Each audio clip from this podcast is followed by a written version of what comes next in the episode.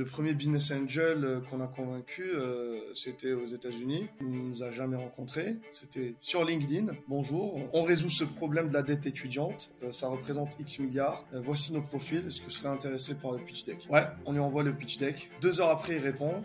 Euh, il dit euh, Bon, euh, les gars, j'ai vu votre présentation, j'adore le projet, je pense que je vais vous faire confiance, il va falloir qu'on parle pour juste parler termes, négo, valo, tout ça. Je m'appelle Gérald Fort. Chaque semaine dans ce podcast, j'interviewe des personnalités au parcours d'exception. À travers ces entretiens, je suis à la recherche des 20% d'actions qui ont mené à 80% de leurs résultats.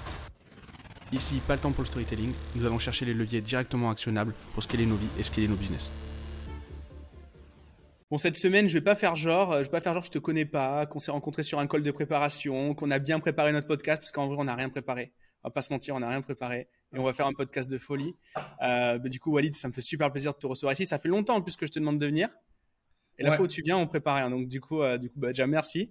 Mais euh, du coup, il faut qu'on soit, il faut qu'on soit à la hauteur. Mais je te fais confiance. Je confirme, il y a zéro préparation. Euh, c'est vraiment un café entre amis et j'ai juste une caméra et un micro qui enregistre. c'est parfait. Mais du coup, est-ce que tu peux te présenter pour ceux qui ne te connaissent pas encore? Voilà, rapidement. Donc Walid Béar. moi, je suis né en Algérie. J'ai étudié en France. J'ai fait carrière en fusion acquisition en banque d'affaires chez Société Générale à Londres avant de bouger à Dubaï pour travailler dans les fonds d'investissement. Je suis revenu en 2015 euh, à Paris pour monter un cabinet de conseil en strat. J'étais conseiller de la quatrième fortune euh, d'Afrique pendant deux ans. Puis le conseil m'a saoulé. J'ai voulu monter euh, un produit, une start-up. J'ai créé Edbridge, qui est une des premières start-up au monde à financer les étudiants sans garant avec un, un système d'innovation innovant qui permet aux étudiants de payer en pourcentage du revenu. On a levé 1,5 million d'euros là-dessus.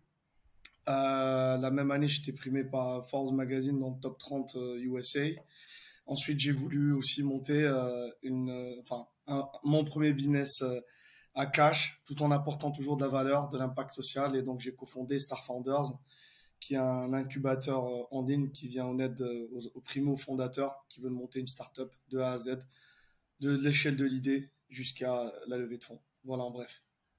Super, c'est très clair. Bah du coup, moi, j'ai envie de te poser une première question assez macro dans le monde dans lequel on vit. Euh, c'est euh, comment on peut différencier un business traditionnel à cash, comme tu le dis, et euh, un business de croissance, un business de start-up? Pour les gens qui nous écoutent, qui ont entendu pas mal de gens de l'infoprenariat sur ma chaîne et qui maintenant de plus en plus entendent des gens qui ont des startups. Quelle est la différence en fait entre ces deux types de business d'après toi, puisque toi, tu navigues entre ces deux mondes mmh Tout à fait, c'est une très bonne question. En fait, il faut se dire qu'il y a deux critères principaux qui vont définir, qui vont tracer une différence entre une startup et un, et un business conventionnel.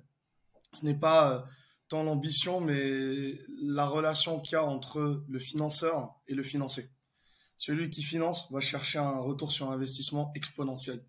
Parce que si tu prends une, une échelle, tu vas voir que l'investissement le plus sûr, c'est l'or, la pierre, et l'investissement le moins sûr, c'est la startup, et peut-être, je dirais, juste avant la crypto.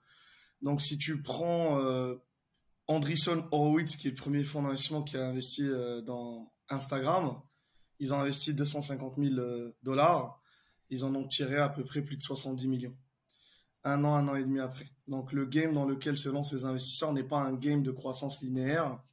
On est là en train de vraiment soutenir euh, des business conventionnels dans un développement linéaire où on prend 100 ans. Donc déjà, l'investisseur arrive avec une approche dans laquelle il va influencer le parcours euh, de l'entrepreneur. Il faut se dire d'abord que la startup a été quelque part créée par le monde euh, des VC, des ventures capitalistes, qui viennent injecter vraiment une bouffée stéroïdienne euh, dans la croissance. Maintenant, il faut faire attention à la croissance dans, le jargon startup, c'est aller loquer un cercle de valeur sans se soucier pour autant de la profitabilité. Donc l'idée, c'est que Back Market, par exemple, qui est un reconditionnaire, qui, qui, reconditionne les produits en ligne existait déjà auparavant, euh, puisqu'il y a beaucoup de, boutiques qui reconditionnent. C'est juste que Back Market, avec 100 euh, millions dans la poche, va loquer un cercle de valeur, hyper rapidement développer une marque, puis se poser la question de la rationalisation des opérations et du profit par la suite. C'est pour cela aussi que parfois on voit des grosses chutes, hein, des, des not too big to fail, c'est-à-dire des startups valorisées à plus d'un milliard et qui chutent. On a vu WeWork, par exemple, qui a levé énormément d'argent pour, être, pour avoir des buildings partout dans le monde de coworking. Le système de coworking fonctionne toujours. Il y a des coworking hyper rentables. Mais WeWork a fait une chute libre parce qu'il y a eu cette hype des investisseurs. Donc la grosse différence entre un business conventionnel et euh, une startup, c'est que euh, une startup euh, va avoir pour seul objectif la croissance de l'usage d'utilisation et, et, de la marque entre guillemets à tout prix. Alors qu'un business conventionnel va essayer de survivre et, et, se développer avant tout à travers sa propre trésorerie, tout en utilisant des, des, des, des, outils de, financiers euh, disponibles, mais on n'est pas dans cette démarche exponentielle du tout ou rien. Hmm. c'est très clair. Et, du coup, par rapport à, à WeWorks, tu, tu, tu, tu, donnes le très bon exemple. Euh, je monte un coworking à Bordeaux. D'ailleurs, je l'ai eu fait. Très, enfin, un business que j'ai pas du tout apprécié. Euh, je parle toujours des trucs que j'ai bien fait, mais là, tu vois, au, au cowork, j'étais nul. Clairement, était nul mon cowork. et, et, quelle est la différence entre un mec comme moi qui monte un, coworking avec clairement une activité de service, et un mec comme Uber. Pourquoi on définit ça? Pourquoi on, définit, on, le définit lui comme startup et moi comme business euh, conventionnel bah, En fait, si tu prends euh, la différence entre un fast-food et Subway, par exemple, tu vois, je peux très bien dire que Subway, c'est une startup. Parce que, un, dans son modèle scalable, deux, dans son innovation, et trois, dans son financement. Subway, c'est l'une des premières boîtes au monde à avoir euh, rentabilisé un 6 mètres, 7 mètres, 8 mètres carrés il est impossible pour, pour, un, fast-food de pouvoir, si tu veux, créer un, concept euh, sans cuisine. Donc, ils ont créé un concept, il n'y a pas de cuisine. Ils réchauffent, ils grillent le pain, ils tartinent, pam, c'est réglé. Donc, le concept en soi, il est scalable. Ça veut dire que tu peux aller te faufiler dans des opportunités de marché. Le deuxième, c'est que le financement est différent. Donc, la différence, c'est que si toi, tu vas voir des, business angels tu lèves des fonds pour avoir d'un coup 3-4 coworking, puis tu pas avoir des fonds d'investissement, tu lèves des fonds. Il y a aussi la question de timing aussi, hein, ça faut pas l'oublier. Euh, et du coup, la différence entre celui qui va se dire, je vais faire mon coworking, je vais regarder mon PNL, mon compte de résultat, je vais faire mes calculs, je vais voir peut-être dans trois ans, je pourrais en ouvrir un deuxième. La différence, c'est la vision. Okay je dirais pas l'ambition, parce que ce n'est pas une question d'ambition, mais c'est une question de chemin entrepris. Le premier qui fait une startup va prendre un risque un peu du tout ou rien, parce que tu es assis sur une valorisation théorique qui ne sera confirmée que par la concrétisation d'un rachat stratégique ou par la sortie en bourse, très rarement par une euh, rationalisation du PNL. Tu prends Facebook par exemple, le jour où ils ont créé le modèle de ads et qu'ils ont commencé à faire de l'argent dessus, bah là c'était une rationalisation totale. Et ils l'ont compris, c'est pour ça qu'ils ont acheté Instagram alors que ça générait pas de revenus et qui avait 13 euh, employés. Donc c'est vraiment une question de quel type de financement tu utilises dans ton bilan et quel risque tu es prêt à, entreprendre. Et c'est une question de choix. Et, du coup, par rapport à ça, qu'est-ce qu'on peut répondre aux gens qui disent euh, que bah, dans ce cas-là, le modèle startup, si le but euh, c'est de lever, de lever, de lever, de revendre, qu'on est dans un Ponzi, qu'est-ce qu'on peut répondre à ces gens-là? On peut, très bien défendre les deux thèses. Hein parce qu'il y a, y a aujourd'hui des startups qui sont rentrées dans une sorte de point ça c'est clair et net. Faut pas, faut... C'est-à-dire qu'à un moment donné, tu as des fonds qui ont investi assez d'argent et qui veulent juste continuer à défendre leur poulain. Euh, et tu as aussi euh, les startups qui aujourd'hui ont révolutionné notre manière de vivre, comme euh, Airbnb, Uber, Alan, et, j'en passe. Donc en fait, si tu veux, c'est vrai que dans ce monde, il existe beaucoup de, de, comment je pourrais appeler ça, des spéculations de valorisation où en réalité, un marché boursier s'est recréé sur le marché privé du private equity. C'est-à-dire que tu as un fonds qui va financer une startup et tant qu'il peut la passer au prochain fonds sur le prochain tour de table, il la passe, il la passe jusqu'à ce que le dernier attrape la banque. Et, la bombe, et généralement, c'est des gros fonds comme SoftBank euh, qui est la SoftBank qui a, qui a mis de, mémoire en tout cas beaucoup d'argent dans WeWork et dans d'autres grosses startups. Et ils ont un peu la réputation d'être le dernier fonds avant que euh, mm. la, la, rentrée en bourse se fasse. Euh, je dirais que si on veut vraiment voir si une startup a, rempli son agenda, c'est soit il y a un vrai rachat stratégique, et là pour le coup un stratégique n'achète pas s'il n'y a pas une vraie valeur qui a été créée. Parfois on peut ne pas être rentable, mais on peut être euh, on va dire, une source de valeur importante. Je te donne un exemple, Headbridge, quand je l'ai monté, c'est un financement étudiant, donc on va aller chercher de la dette et ensuite on va financer avec les étudiants. Notre PNL allait être très très faible parce que euh, il fallait euh, gérer au moins un milliard euh, pour prendre 2,5% de 1 milliard et commencer à faire un CA conséquent. Par contre, pour une banque, racheter un loan book, donc un bilan de dette tout près comme ça, euh, connecté aux meilleures écoles avec euh, les meilleurs euh, profils qui sortent, qui sont bien ratés, ben c'est un pipeline de clients juste incroyable. Donc la startup n'a pas forcément pour vocation d'être une entité complètement standalone, indépendante. Elle peut être tout simplement le département de rêve qu'un autre groupe n'aurait jamais pu créer et qui va se faire acheter. le deuxième scénario, c'est l'IPO, la sortie en bourse. La sortie en bourse, en fait, rationalise tes opérations. Tu as des analystes qui vont faire euh, de la grosse due diligence. Tu vas avoir des scandales comme Enron, des choses comme ça, mais si tu veux, qu'est-ce qui a fait que euh, WeWork a chuté? C'est parce qu'avant de passer en bourse, ils se sont rendus compte que c'était juste une autre opération d'augmentation de capital. Et donc, ils ont dit, bon, on arrête là. Ça, c'est pas, ça tient pas le coup. On passe de 40 milliards de valo à 12 milliards. C'est très clair. Et du coup, euh, justement, quand on parle de, de valo comme ça, est-ce que euh, est-ce qu'on doit être impressionné euh, quand dans la presse on entend parler de la valeur d'une boîte euh, Est-ce que est-ce qu'on doit prendre ça toi, du moins quand je t'entends dire, admettons qu'une boîte vaut X milliards, toi dans ta tête, tu t'en penses quoi? C'est quoi comme, comme indicateur? Quand tu deviens fondateur d'une startup, tu démystifies tout cela parce que c'est vrai qu'au début, tu te dis, ouais, ma, ma, valeur sur le papier, elle est de 10, 15, 20, 30, 50, 100. Et après, euh, une fois que tu rentres dans le milieu et que tu commences à, vraiment euh, fréquenter les fondateurs à l'échelle internationale aussi, euh, tu te rends compte qu'il il y a beaucoup plus de, pertes qu'il n'y a de gains. dans le sens où quand, quelqu'un te dit j'ai 120 salariés, on, on, survit sur notre propre PNL, certes on fait du crédit bancaire et on est valorisé à 30 millions, c'est très bien que c'est une valorisation très très solide très tenable parce que c'est euh, construit sur un produit. La valorisation dans le monde de la startup, euh, à part encore une fois euh, quelques business models qui sont profitables euh, très très vite, au bout de 2-3 ans, on est quand même sur une valorisation complètement virtuelle. Donc moi je suis impressionné quand je vois en fin de parcours des Content Square, des, grosses, des grosses startups entre guillemets qui ont réussi à atteindre un niveau, une marque, euh, c'est-à-dire que les gens en parlent et que ça s'est vraiment installé dans, la vie de tous les jours des entrepreneurs ou, euh, des consommateurs. Et, et, as un rachat, c'est la vraie consécration. Ou quand euh, une sortie en bourse, là, pour le coup, c'est le Saint Graal. Donc, je dirais que avant, je respectais plus la personne qui va prendre le risque de go big or nothing Maintenant que je suis beaucoup plus euh, aligné avec euh, une logique euh, PNL, une logique développement par soi-même, un peu moins dépendant des VC, ben, je respecte plus celui qui va, je dirais, générer un, million de zéros en, en, PNL que celui qui va lever un million de zéros sans PNL.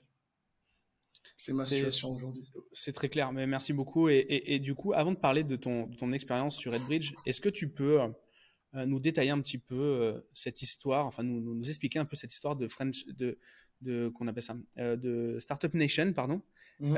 versus versus donc la version française versus ce que l'on peut voir aux États-Unis, puisque toi tu tu, tu, tu, tu connais les États-Unis. Ouais. et donc du coup, qu'est-ce que tu vois en France? Qu'est-ce que tu as vu aux États-Unis?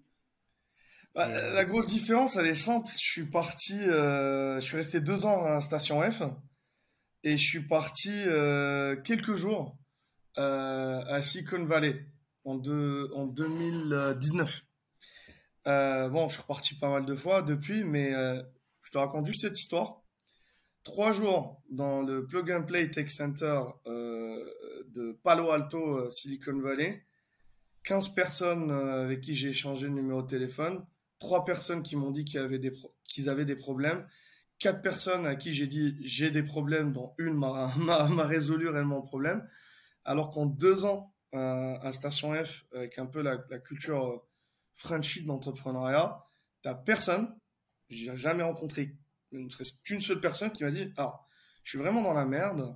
Euh, j'ai pas si je trouve pas de, business angel ou de VC dans trois, six mois, je vais devoir retrouver un boulot. j'arrive pas à vendre.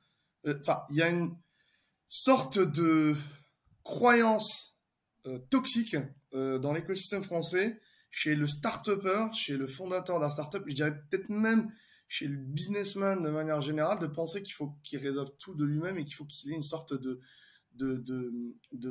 d'image à défendre. Ça vient d'où ça, du coup Cette histoire de devoir défendre son image? Je sais pas, peut-être j'ai ma petite théorie dessus. Je pense que, tu vois, euh, quand tu vois le système éducatif français, même si on paye pas l'éducation, il y a quand même des, plafonds de verre euh, euh, incroyables dès le bac. Hein. si tu vas en banque d'affaires, en conseil stratégie, tu verras jamais, pratiquement jamais, un stagiaire qui vient d'une fac euh, conventionnelle, alors que c'est le cas euh, en Angleterre. Tu vas avoir des partenaires Goldman Sachs sortis des universités, euh, on sait même pas d'où, aux États-Unis, pareil. Tu vois, tu peux sortir d'une state school et faire quelque chose d'extraordinaire. Donc je pense qu'il y a aussi cette culture du premier de la classe qui a toujours 20 sur 20 et qui doit toujours avoir 20 sur 20 et qui doit toujours dire que tout va bien. en France, il y a aussi cette culture, enfin, peut-être un peu trop providentielle, où Pôle emploi, c'est le premier investisseur de France euh, j'en ai moi-même bénéficié, hein, c'est le premier investisseur de France, donc derrière, tu as un plan B. Tu vois, comme l'a dit euh, Sansou, euh, quand tu as un plan B, tu réalises pas ton plan A. Donc, mm. tu vas pas forcément demander de l'aide partout. tu vois, tu as, aussi cette culture du CDI où une fois que tu es loqué, ben, personne ne peut t'en sortir. Donc, je pense que tout ça est un peu relié. Et, euh, alors qu'au UK, euh, aux US, quand tu te lances, tu, vraiment, la plupart du temps, tu te lances, euh, enfin, la majorité se lance euh, sur leurs économies. Ils ont entre 6 à 12 mois pour vraiment y arriver. Donc, ils, ils vont très, très vite créer cette friction, demander de l'aide, créer un réseau. Et du coup, connais, cette main invisible va s'organiser autour d'un système de partage. Pas nécessairement basé sur de la bienveillance, mais basé sur un intérêt, celui de la réussite. Tu vois. Donc, moi, ça m'avait vraiment frappé de, de, me dire que voilà, euh, je rentre dans, dans, entre guillemets, ce qui était censé être le temple de l'entrepreneuriat en France, et de se rendre compte que euh, enfin tu fais plus de réseaux avec ton Zoom euh, depuis, depuis, depuis ton ordi que en étant mélangé avec 1000, 1000 entrepreneurs.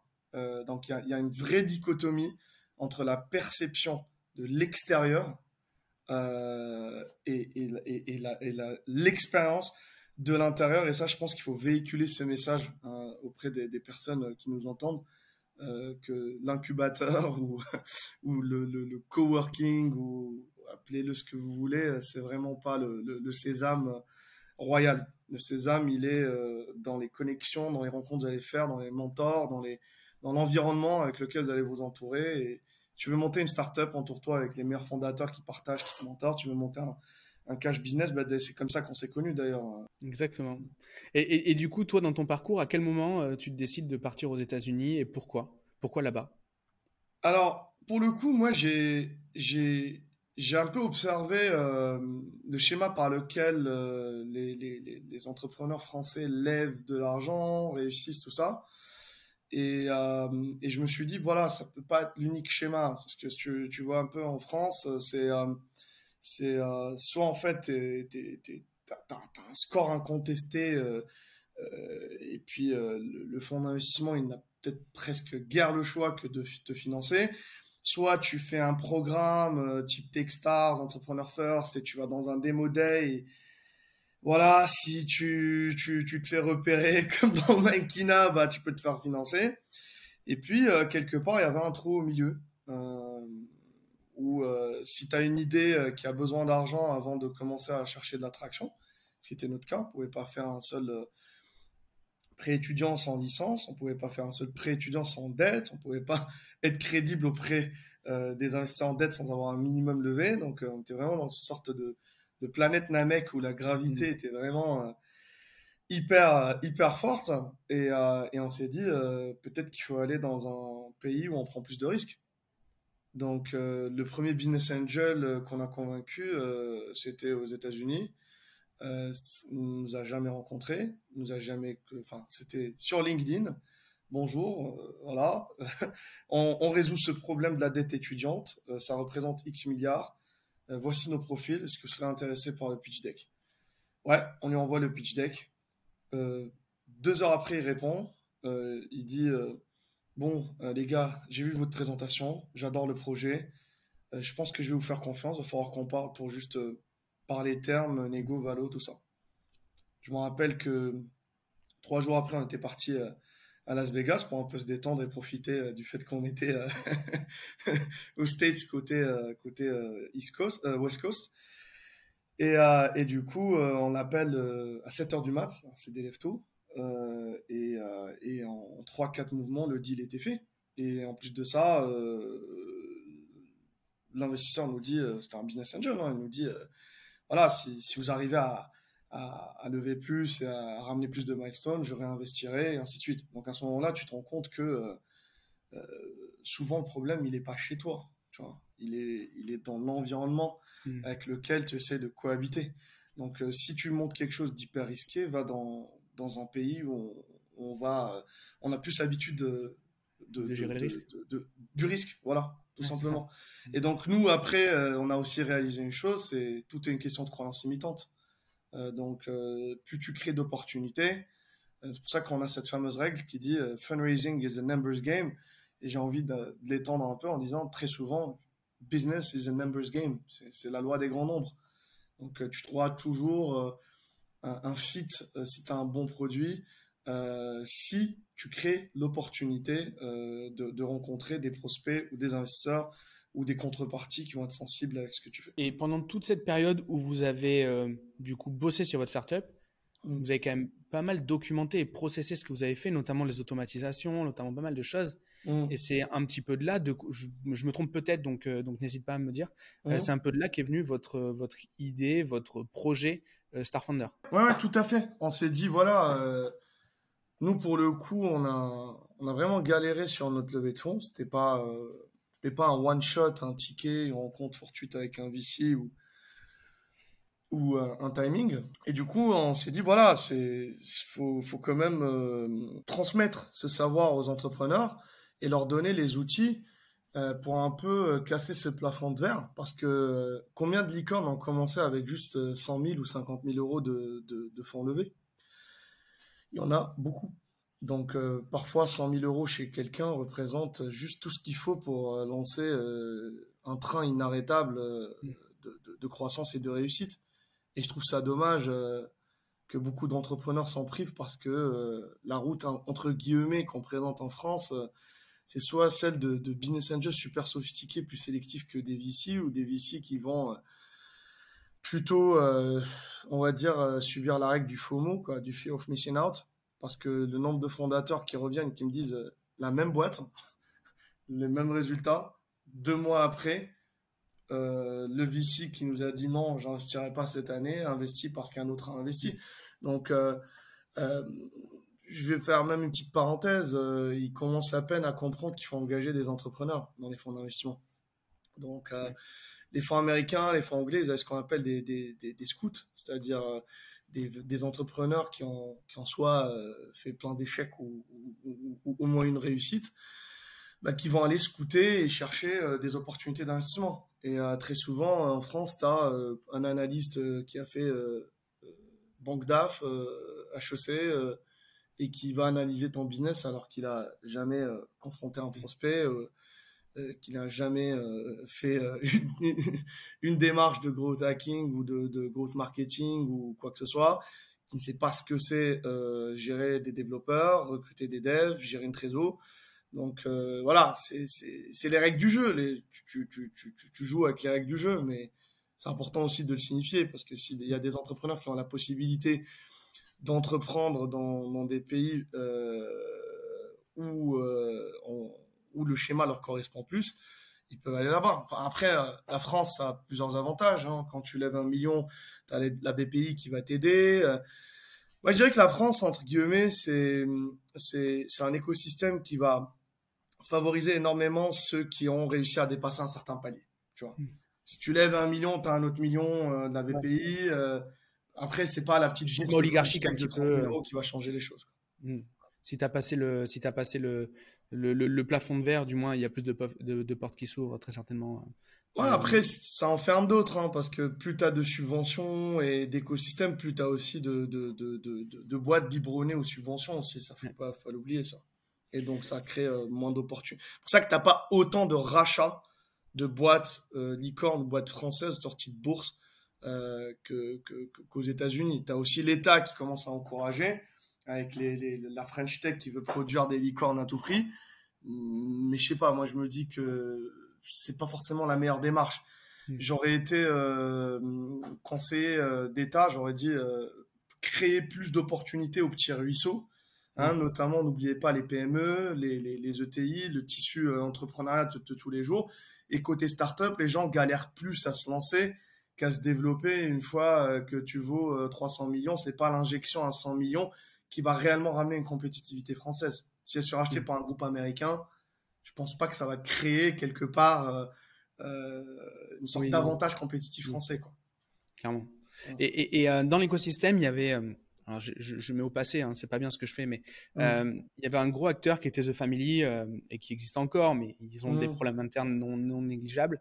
donc du coup, j'ai un peu l'impression que ce modèle, ce business model des BSA, euh, des, des, euh, des, advisors, euh, bah, en fait, il n'y a jamais personne qui s'est remis sur ce créneau-là. Est-ce que peut-être que je me trompe, peut-être que je, je, ne les connais pas, mais est-ce que toi, tu as une idée par rapport à ça? Pourquoi il n'y a pas plus de gens qui font du BSA tu, tu, tu, veux dire du BSA advisor du type je prends des parts dans une entreprise et je donne du conseil, c'est ça? Exactement. D'accord. Alors d'abord, faut, faut situer son contexte. Hein. De Family, quand ça s'est créé, enfin, personne ne parlait en France de start-up en des termes euh, euh, systématisés, on va dire, systémiques, si je peux. Il n'y avait pas un système mis en place. Ce qu'a fait The Family, c'est qu'ils ont euh, propagé les, les, vibes start-up venus de Silicon Valley, notamment de Y Combinator. The Family, c'est un peu le petit enfant engendré, pas par Y Combinator, mais voulu par ses fondateurs. Donc, il y a eu pas mal de critiques en disant ouais est-ce que le messager est le porteur du message ou est-ce que c'est le message qui est important. Moi je dis on, s'en fiche euh, que que le messager ou le message euh, euh, soit, soit, pas conforme à la doctrine actuelle en tout cas des entrepreneurs parce que seuls, les entrepreneurs sont juges de, du savoir qui, qui décident d'absorber. Ce qui compte c'est que pendant dix ans ils ont transmis un savoir, ils ont, euh, euh, enfin, ils ont vraiment euh, aidé plein de, de, startups, d'entrepreneurs à débloquer plein de croyances imitantes, à aller, aller s'intéresser à la doctrine américaine, aller lire des livres comme ceux de Peter Thiel, ceux de Paul Graham, et, s'intéresser à tout ça. Je pense que ça a lancé quelque chose, tu vois. Maintenant, la question du BSA Advisor, ben, c'est une question de temps versus risque. Donc, si tu veux il est très très difficile de rentrer en tant qu'advisor dans une startup déjà lancée qui a levé des fonds et qui va potentiellement euh, prendre un, chemin euh, ambitieux. Moi, j'ai pris pas mal de parts, euh, enfin toi aussi Gérald, toi plus dans des business à cash et moi plus dans des startups, et j'ai pris des parts dans des startups qui ont levé et qui, pour le coup, ont, ont été un échec ou en difficulté. Donc quand on se met à la place d'un advisor, euh, faut plutôt le faire par passion, par, par mm-hmm. goût, euh, euh, de, de, de, de, suivre entre guillemets certaines aventures entrepreneuriales, peut-être par manque de temps de les exécuter, peut-être par par par fit avec l'équipe fondatrice, peut-être par envie d'apprendre. Hein, parfois, on prend des parts vraiment pour juste aller apprendre. Mais je pense que ça serait une erreur de le faire euh, pour faire de l'argent plus tard. Il hmm. faudrait avoir un portfolio de 150 boîtes, dans au moins 50 euh, qui sont financées par des VC, pour que peut-être dans 10 ans, euh, tes, 1 ou 2% euh, puissent valoir euh, 1 ou 2 millions. Peut-être, quelque part. Donc moi, je pense que ce modèle-là, c'est un modèle que les, experts dans leur domaine respectif doivent adopter comme étant une sorte de patient en parallèle ça aidera beaucoup de monde et, ça, ça, aidera même les experts. Et est-ce que tu penses que la fête, elle est un petit peu finie dans ce milieu-là? Toi qui vois des entrepreneurs qui démarrent tous les jours dans ton mmh. incubateur, qui mmh. fréquentent euh, des entrepreneurs successful, donc tu mmh. vois tout le spectre, est-ce que... Euh, est-ce que j'ai fait récemment un épisode avec Nicolas Chéron sur Winter is Coming, ça parlait de l'économie, de la finance euh, de manière plus, plus, plus, globale, mais est-ce que dans le private equity, la fête est, la fête est finie ou pas du tout?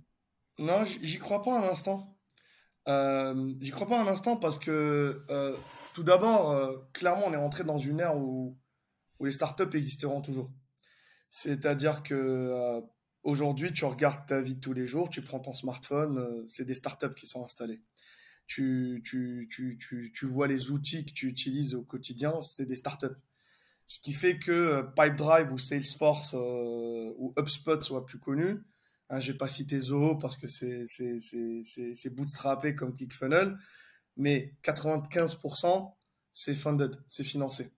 La différence entre un Pipedrive et un, et, un CRM d'une SS2I parisienne euh, qui a fait un excellent boulot, c'est que Pipedrive a des milliards à investir, enfin, et Salesforce a des milliards à investir pour se faire connaître et loquer son cercle de valeur. Donc je pense que la partie n'est pas terminée. C'est vrai qu'on traverse un cycle qui peut durer euh, plusieurs mois, plusieurs années.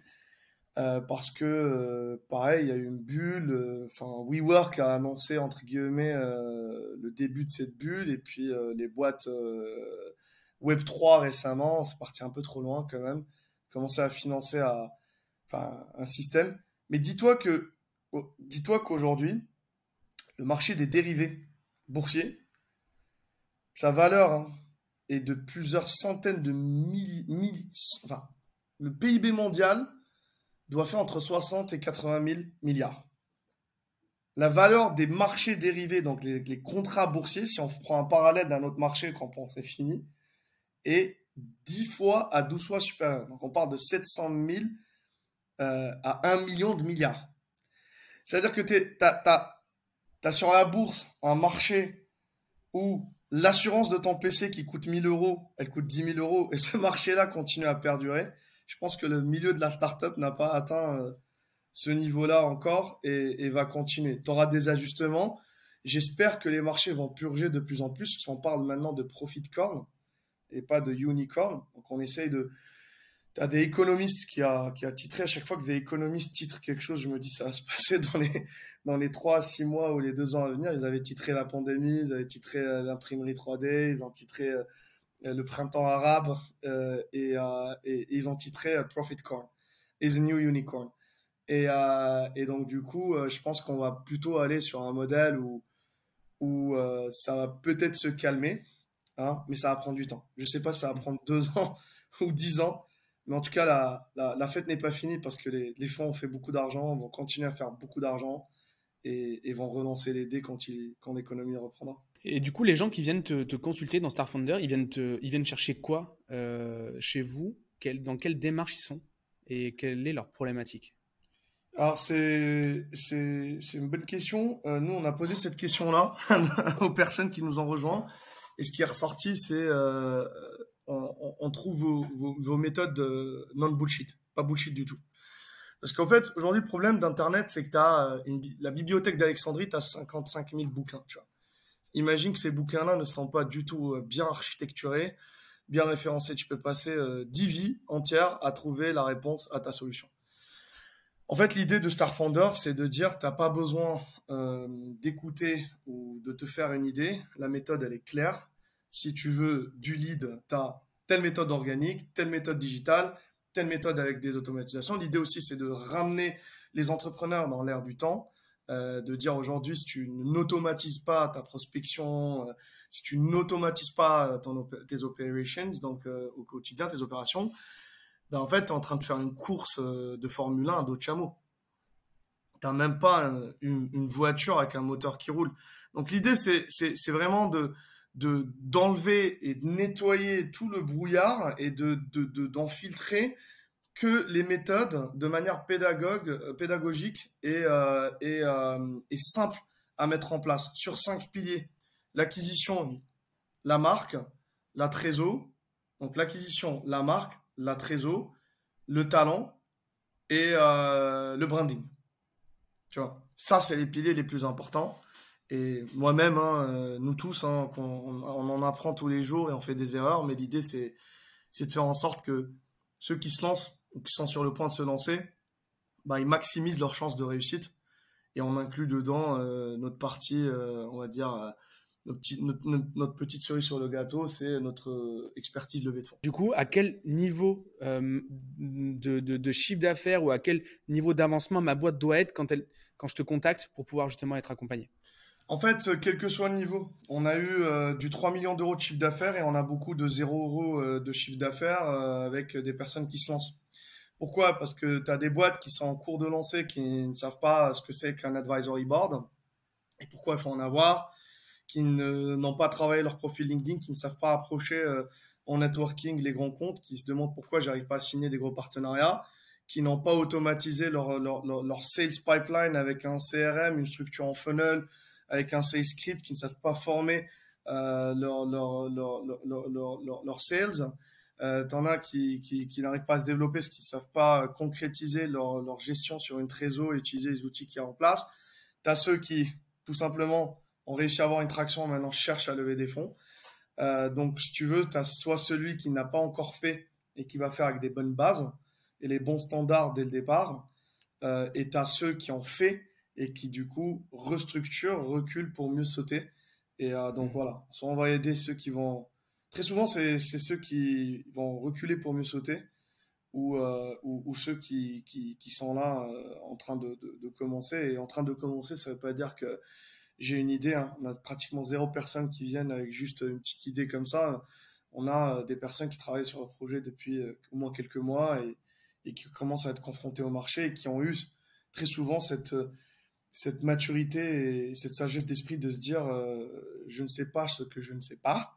Et, et, soit je vais le découvrir en faisant la chasse au trésor et j'ai pas toute une vie pour ça, ou je vais prendre un guide et, au moins il va me mener jusqu'à prochain obstacle et ensuite je, m'en m'envolerai par moi-même.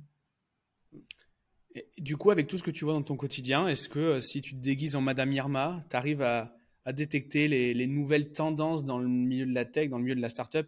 Sur les, ces prochaines années Du moins les choses sur lesquelles toi tu as un intérêt et tu vois qu'il y a, également, une, également une offre de la part des, néo-entrepreneurs bah, je pense que je, je, sais ce qui va marcher. Je suis sûr qu'il va marcher tout ce qui sera toujours infrastructure. Ça, c'est clair et net. Regarde le cloud. Tu... Il y a une augmentation de, de, de, l'activité en cloud qui est juste incroyable. Maintenant, rentrer dans le cloud, c'est. Il y a une grosse l'entrée. Monter un data center, c'est plusieurs millions de V, mm. c'est plein de choses. Donc, euh, je sais que je donne une réponse facile, mais euh, arriver à créer euh, peut-être demain de l'infrastructure soft et s'imposer. Tu as la blockchain qui va se créer sur des infrastructures, tu as le Web3 qui est sur les infrastructures. Donc, être dans l'infrastructure, c'est être le vendeur de pelles dans la rue et vers l'or. Donc, euh, donc, je pense que les, les, les, prochains secteurs où on peut dire, euh, voilà, pas, enfin, plutôt innovation, ça sera dans l'infra et, euh, et, et, et, aussi dans cette nouvelle inclusion du consommateur. Parce que le Web3, les gens, ils pensent que c'est du NFT, du DeFi tout ça, la révolution du Web 3, c'est de redonner un certain pouvoir aux consommateurs et, rémunérer et valoriser les entreprises qui arrivent à créer une relation euh, beaucoup plus euh, profonde euh, avec le consommateur. Donc il faut penser, pas non plus modèle coopératif, mais comment plus tard je peux continuer à faire des boîtes Web 2, c'est-à-dire résoudre des problèmes de la vie au quotidien, mais inclure un aspect coopératif avec, avec ton consommateur. Je suis pas rémunéré tous les jours en allant au même resto. Tu vois, mm. Je suis pas rémunéré en étant fidèle à une marque de vêtements ou, ou, un, ou à une solution B2B quand je suis entrepreneur. Je pense que le monde de demain, ça va être un monde où, beaucoup plus communautaire, beaucoup plus connecté. Malheureusement pour nous, un peu moins, il y aura beaucoup moins d'interactions physiques. Donc c'est ce que je déplore hein, aussi. Hein. Mm avec tout ce qui va euh, se faire, hein. métaverse, euh, Web 3, euh, digitalisation de la monnaie, digitalisation des relations même consommateur-client, après la digitalisation des relations humaines. l'un des gros tributs qu'on va payer, l'un des gros prix qu'on va payer pour ce confort-là, ça va être quelque part une partie de notre humanité et c'est quelque chose qui parfois me frustre et me, rend triste pour être honnête. Mmh. Et ça, ça vient de l'offre ou ça vient de la demande, tu crois? J'ai toujours dit que le peuple a ce que le peuple a mérite. Tu vois, c'est euh, très souvent quand on débat politique, on dit ouais les politiques, les politiciens. Mais en réalité, euh, quelque part, il y a, cette main invisible qu'on crée. donc qui, qui, revient derrière. Donc si on crée un monde qui... Je vais te donner, un exemple. Aujourd'hui, la, la, récession est définie par un optimum, on va dire, une convention commune de dire si deux trimestres tu n'as pas de croissance, tu es en récession. Ensuite, c'est récession. la mentalité des gens, c'est récession, c'est crise, il faut qu'on arrête de dépenser. Mm. Donc, tu es dans un monde où, quand tu stagnes et que tu arrives à te financer, que tout le monde arrive à se financer, que tout le monde vit bien, on dit que c'est la crise. tu vois? Donc, fondamentalement, euh, c'est une mentalité. Cette mentalité, on peut ne pas l'accepter. On peut très bien dire le monde est en récession, et puis quoi encore? J'ai toujours, enfin, je travaille, je me nourris bien. Peut-être que j'irai pas en vacances euh, dans le même endroit que l'année dernière. Mais on a passé 2008, on a passé 2013, on a passé 2020. Je suis pas en train de dire qu'il n'y a pas euh, une grosse partie des citoyens qui n'en a pas souffert. Mais si on prend une logique un peu à la Bourdieu, où tu as une imitation et, un transfert de valeur le long de l'échelle sociale, parce qu'il ne faut pas le nier, elle existe cette échelle sociale, Puisqu'on dit, je crois maintenant, euh, que si tu gagnes euh, plus de, je pense, 40 000 bruts, tu fais partie des top 3% des Français ou des gens. Donc elle existe clairement, cette échelle sociale. Mais si tu veux, tout se reproduit derrière. Donc nous, en tant qu'entrepreneurs, on peut très bien euh, demain lancer un mouvement, acculturer les gens avant qu'ils se lancent dans des démarches du tout ou rien. Dans l'éducation, pareil, Là où j'ai espoir, par contre, c'est que, tu vois, Nelson Mandela, il a dit, il n'y a que l'éducation qui peut changer le monde. Et ce qu'on est en train de voir aujourd'hui, c'est que les nouveaux skills ne viennent pas des grandes écoles, ne viennent mm. pas de Stanford, d'HEC, de, de, de, London Business School et tout ça, tu vois. Et d'Imperial College et d'Oxford. Les nouveaux skill sets vont venir des formations vocationnelles, de, de six mois euh, là pour être closer, business dev, tu vas être mieux que le gars qui a fait Bac plus 5 ingénierie commerciale deux ans en tant que codeur, tu vas être mieux que le gars qui a fait cinq ans école d'ingé qui a appris plein de choses et que n'est pas fait pour telle fonction. Donc je pense que le monde qui va venir va être assez intéressant, assez, enfin, on, va rentrer dans une démarche où on est aussi exposé au danger que euh, un avenir beaucoup plus radieux parce que euh, à travers l'éducation, les gens vont changer. On va plus être dans cette démarche, euh, si tu veux, où ton avenir il est fait ou défait dès le bac. Et donc, je pense que l'implosion va venir en réalité euh, de la demande parce que c'est nous, la demande, nous créons l'offre. Hmm. Et la demande, si je devais choisir qui est l'œuf ou la poule, je dirais que la demande est la première poule qui a pondu l'œuf. Je suis 100% aligné avec ça. Je suis 100% aligné avec ça et, je pense que c'est pour ça aussi que les, tous les gros enjeux euh, que ce soit sociétaux, que ce soit euh, climatique, etc. Euh, on peut faire ce qu'on veut à contraindre les gens. je n'y crois pas. Il faut qu'il y ait une démarche volontaire en fait de la personne qui va profiter ou qui va pallier à, ces, changements de ces changements de vie. Donc je suis 100% d'accord avec toi. D'ailleurs, tu m'as inspiré juste un, petit parallèle. Tu prends les relations personnelles, les relations amoureuses. En fait, l'un des soucis les plus importants, c'est le benchmark. Tu vois les gens, ils benchmarkent aujourd'hui sur Instagram. Et, les gens te donnent la meilleure version d'eux-mêmes. La startup, les personnes vont te donner la meilleure version d'eux-mêmes. Le gars, il vit depuis 7-8 euh, ans avec 2000 euh, euros euh, par mois. Il est assis sur 100 millions de valos virtuels ou soit il devient millionnaire du jour au lendemain ou rien. Ben, pareil. Tu prends aujourd'hui, par exemple, des relations personnelles. Tu vas avoir des personnes qui vont te, te, te, te créer l'illusion que euh, toi, ta vie, c'est de la merde en pâté, tu vois. T'es pas heureux, tu as des disputes tous les mm. jours avec euh, ta copine ou ta femme, sans arrêt. ça fait des problèmes à résoudre. Ça fait des problèmes à résoudre pour les autres. Exactement, tu vois. Et donc, du coup, euh, le monde dans lequel on vit, il faut que, pour y réussir, il faut réussir à être un peu hermétique à certains, certaines influences, que ce soit en entrepreneuriat ou en relation. Non, c'est c'est bah, c'est clairement ouais c'est très juste. Euh, moi c'est pour ça d'ailleurs que je regarde plus la télé. enfin il y a plein de trucs que je mm. fais plus quoi. Quand je regarde l'actualité c'est que l'actualité économique parce que j'ai des intérêts à la regarder, mais mm. mais sinon euh, tous ces trucs là je suis pas trop au courant. Et euh, et, et je pense que ouais c'est un c'est aussi de l'hygiène de vie en fait d'arriver à se mettre loin de toutes ces mm. de, ces croyances de ça va mal quoi. Et donc ouais je suis je suis J'aime beaucoup ce que tu dis. Hein. Et, et, toi, du coup, comment tu. Euh, clairement, aujourd'hui, tu es dans l'univers euh, startup, dans l'univers entrepreneurial. Si tu n'avais pas fait ça, tu aurais fait quoi? À titre perso C'est-à-dire Si j'avais pas fait quoi? Si j'avais pas fait une boîte, j'aurais fait quoi? Ouais, je... ouais. Si, si aujourd'hui tu, tu, si aujourd'hui tu ne fais pas ce que, imaginons que tu ne fais pas ce que tu fais, qu'est-ce que tu pourrais faire à la place? Bah, Écoute, euh, Sincèrement, si j'avais été à l'époque de, la Renaissance avec les Médicis en sponsor, j'aurais passé mon temps à, faire de la recherche, à faire de la musique, écrire et, pousser euh, peut-être les sciences humaines euh, artistiques ou autres en tout cas que fondamentales ailleurs. J'aurais peut-être pris le temps d'étudier une science fondamentale. Pour être honnête, si on pousse un peu le bouchon.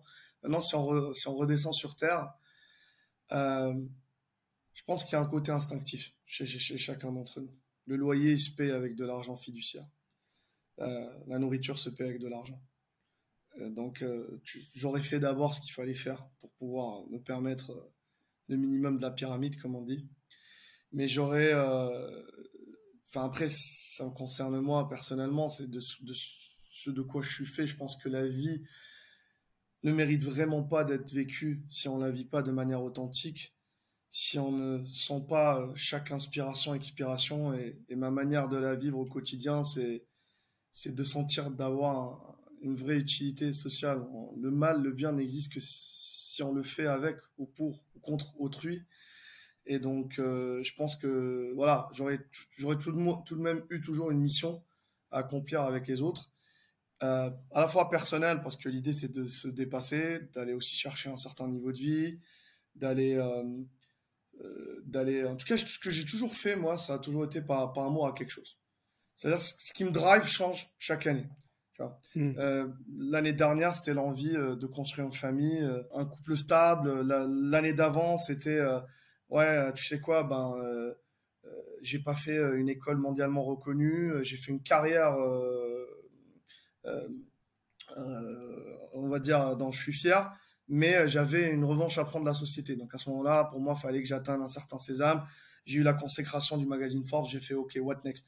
Cette année, euh, j'ai une vision un peu plus différente. Je considère que le parcours est beaucoup plus important et, je me situe du coup dans une logique où, en tant que chasseur de, de ce que tu veux, d'objectifs, de bienveillance, de, d'argent, d'opportunités, de, savoir, j'essaie de me passionner beaucoup plus sur la chasse que sur l'objectif lui-même. On en reparlera peut-être dans un an sur le prochain podcast, mais euh, je sais qu'aujourd'hui, euh, une carrière en corporate me rendrait pas heureux. Je pense que j'ai brûlé euh, les bateaux derrière moi et que si la vie m'impose un jour, hein, parce que je suis, j'ai appris à trembler avec la vie parce que tu sais pas, tu peux tomber malade, tu peux t'invalider d'une manière ou d'une autre. Euh, pour moi, le, monde corporate, ça sera juste euh, cash in again, come back into mm. the game again. C'est ça je pense que c'est ce que j'aurais fait et, c'est ce que je ferais euh, si la vie me l'impose. Bah, c'est top. Merci beaucoup. Et, si les gens veulent te suivre, euh, voir ce que, ce que ta boîte propose, euh, est-ce qu'on a des liens à partager? Est-ce que tu peux nous en dire un petit peu plus? Ouais, bah rapidement. Donc déjà, je vais commencer à, on va dire, être un peu plus présent sur les, les réseaux sociaux je pense que je vais commencer à faire des, des, des reels avec. les gens ne le savent pas, mais Walid est une bête de scène. Moi, la première fois que j'ai vu Walid, c'était sur scène. C'est sur une conférence qui, qui, qui, nous a fait à Marseille. Et donc, euh, il, doit, il, doit, il doit amener cette énergie-là euh, sur, sur le net, c'est sûr. Voilà, donc merci Gérald, merci, ça fait plaisir. Donc du coup, euh, je pense que je vais faire voilà mon Instagram Walid Béar. je vais commencer à, à, à faire à parler de sujets qui me passionnent et honnêtement je pense que je vais pas me limiter qu'au business. Je vais parler un peu de, plein de choses. Sinon, pour Star Founders, notre page Insta, on l'a lancé il n'y a pas longtemps. On a développé tout ça en fait sans réseaux sociaux. C'était beaucoup de bouche à oreille et, de funnel marketing précis. Mais euh, ouais, pour poursuivre, euh, on va dire le train, ben ça sera euh, Instagram, YouTube, Walid Béar et, Star Founders, YouTube et Insta. Super, on mettra, on mettra tous les liens. Euh, Walid, merci beaucoup euh, du coup d'avoir accepté euh, d'avoir accepté l'invitation et de nous avoir éclairé sur euh, cette différence entre le business à cash et, et le, les business de start-up. Moi, c'est une étape dans laquelle c'est une transition dans laquelle je suis en ce moment, donc c'était c'était tout à fait dont, dont on discute beaucoup d'ailleurs à côté de ça, on se fait nos calls, nos mensuels, de, un peu de mastermind privé. Et donc du coup, bah, je trouvais intéressant qu'on les amène, qu'on amène ces, ces sujets-là sur la table ici, puisqu'il y a une transition naturelle aussi du podcast, puisque le podcast, il est à l'image de... J'ai pas de pression sur le podcast, j'ai aucun intérêt économique à, développer ce truc-là. Au contraire, euh, c'est, ça me coûte de l'argent, mais par contre, c'est une super expérience, et donc du coup, euh, ce, podcast, il est souvent à l'image euh, de ma, de ma transition professionnelle, et donc, et donc voilà, tu étais le, le, le, le, le meilleur pour parler de ce sujet-là aujourd'hui, de nous éclairer. Ben, écoute, c'est super, hein. je te souhaite beaucoup de chance, on est là en tout cas pour, pour suivre aussi ton train et à tes aventures. Et, euh, puis, euh, ouais, je tiens, je tiens à dire que euh, ce que j'ai apprécié le plus chez toi, Gérald, c'est que il y a des entrepreneurs qui sont avares de leurs conseils, avares de leur réseau. Il y a ce qu'on appelle le survivor bias, le, biais du, survivant qui va te dire hein, je suis arrivé là parce que j'étais smart là, j'étais intelligent là, j'ai networké là.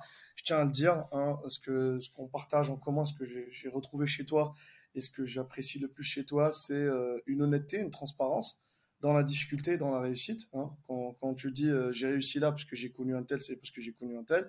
Et j'ai réussi là parce que j'ai eu un coup de bol, j'ai réussi là parce que pour le coup j'ai fait une vraie analyse, j'ai appris de mes erreurs. Et, ça, je pense que c'est vraiment le, vrai euh, séparateur entre être un, homme de valeur et un homme de succès. Et, je, suis heureux aujourd'hui qu'on soit liés en amitié et en business. Mais pareillement. Merci beaucoup Walid. Euh, bonne journée à tout le monde. Allez suivre euh, le travail donc de Starfounder, allez suivre Walid, allez kiffer, euh, allez kiffer tout ce qui tout ce qu'il va préparer. Dans tous les cas, on peut, on est obligé de lui donner de la force parce que je lui je, je, lui pousse je lui pousse aux fesses entre guillemets pour qu'il se pour qu'il parle plus et pour qu'il partage plus de trucs parce que Walid il a une culture de ouf et il accompagne des gens et les gens sont très heureux de, de ses de ses accompagnements. Donc allez allez follow tout ça et puis je vous dis à bientôt. Au revoir.